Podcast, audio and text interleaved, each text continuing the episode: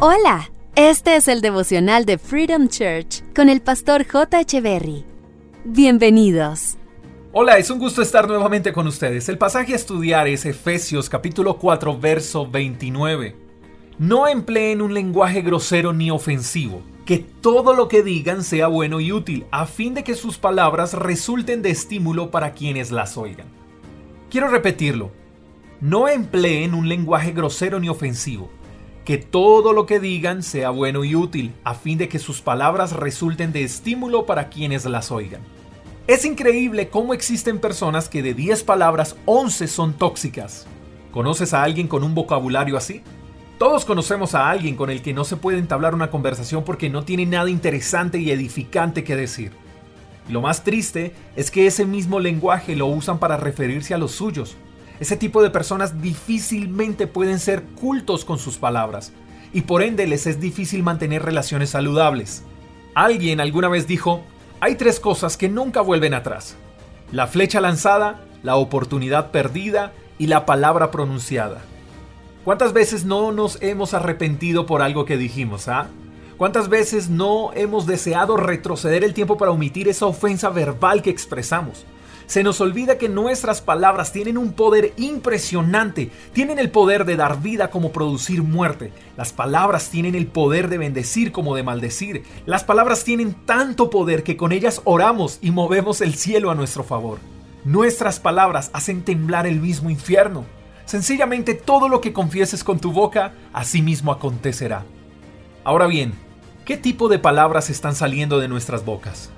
Qué gran pregunta, ¿verdad? Las personas que nos oyen están siendo estimuladas, retadas, alentadas, animadas.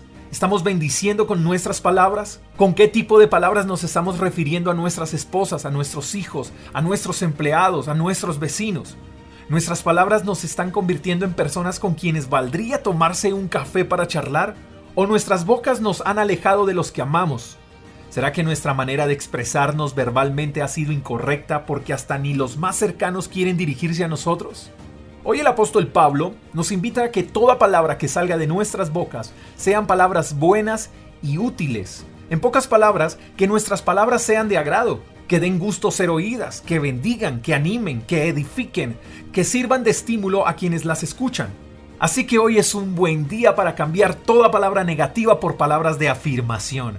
Cambiemos las palabras de maldición por palabras de vida. Construyamos con nuestras palabras, edifiquemos con nuestras bocas y hagamos que nuestras palabras marquen un antes y un después. Hagamos que nuestras palabras hagan historia.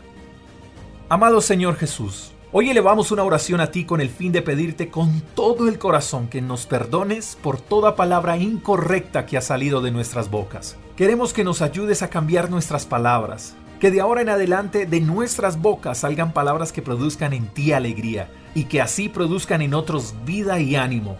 Oramos en el nombre del Padre, del Hijo y del Espíritu Santo. Amén. Gracias por escuchar el devocional de Freedom Church con el pastor J. Echeverry.